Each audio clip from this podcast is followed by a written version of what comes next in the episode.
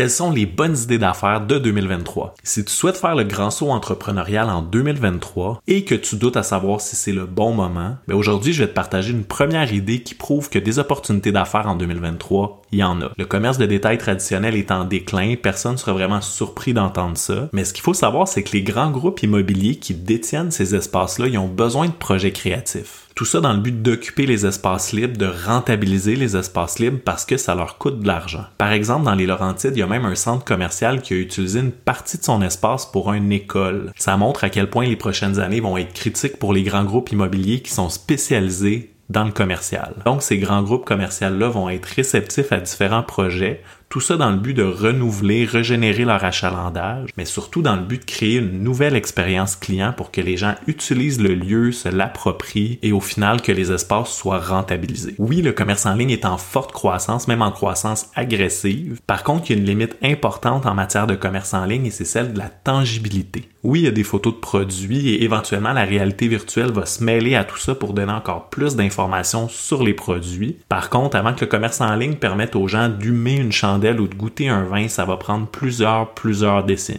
Et c'est là toute la pertinence des boutiques éphémères qui permettent aux gens de découvrir des produits, goûter des produits, tester, expérimenter et surtout développer une relation avec la marque. Les boutiques éphémères, ben, il offrent aux clients une expérience d'achat que le commerce en ligne pourra jamais offrir. Et qu'on se comprenne bien, une boutique éphémère, c'est pas nécessairement en concurrence avec le commerce en ligne. Quand on parle de distribution omnicanal, c'est précisément de ça qu'on parle. C'est-à-dire utiliser différents canaux physiques en ligne pour offrir au client final une expérience d'achat complète, intégrée. Et cette expérience d'achat intégrée peut inclure une portion en ligne, une portion physique.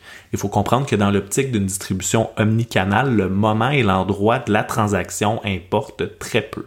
Donc ça, ça laisse le champ libre aux nouveaux entrepreneurs qui veulent réinventer l'expérience omnicanale. Super important ici, il faut sortir de l'idée qu'une boutique éphémère, c'est un espace avec des tablettes, une caisse et quelqu'un qui fait des transactions. Le but ultime d'une boutique éphémère, c'est pas de vendre immédiatement c'est plutôt de permettre aux gens de développer un lien avec les produits, en tout respect du processus d'achat et du rythme d'achat du client. Quand on va sur la 5e avenue au magasin d'Apple, on entre dans une attraction. On entre dans le cube de verre, on descend dans l'ascenseur vitré, on entre dans la boutique, on file la vibe, on contemple.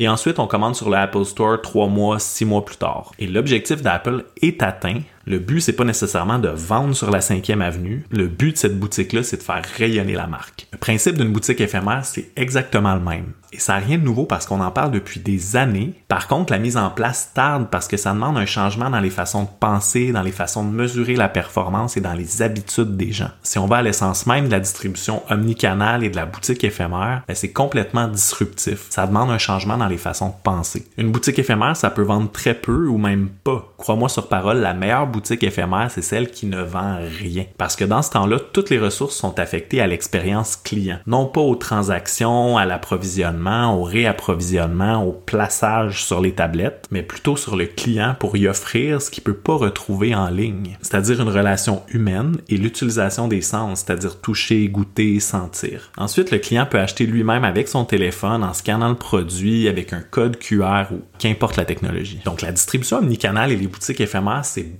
open pour les nouveaux modèles d'affaires. Comment générer des revenus, comment être rentable dans ce contexte-là? La réponse se trouve dans le fait qu'une boutique éphémère, c'est surtout un réseau, un regroupement.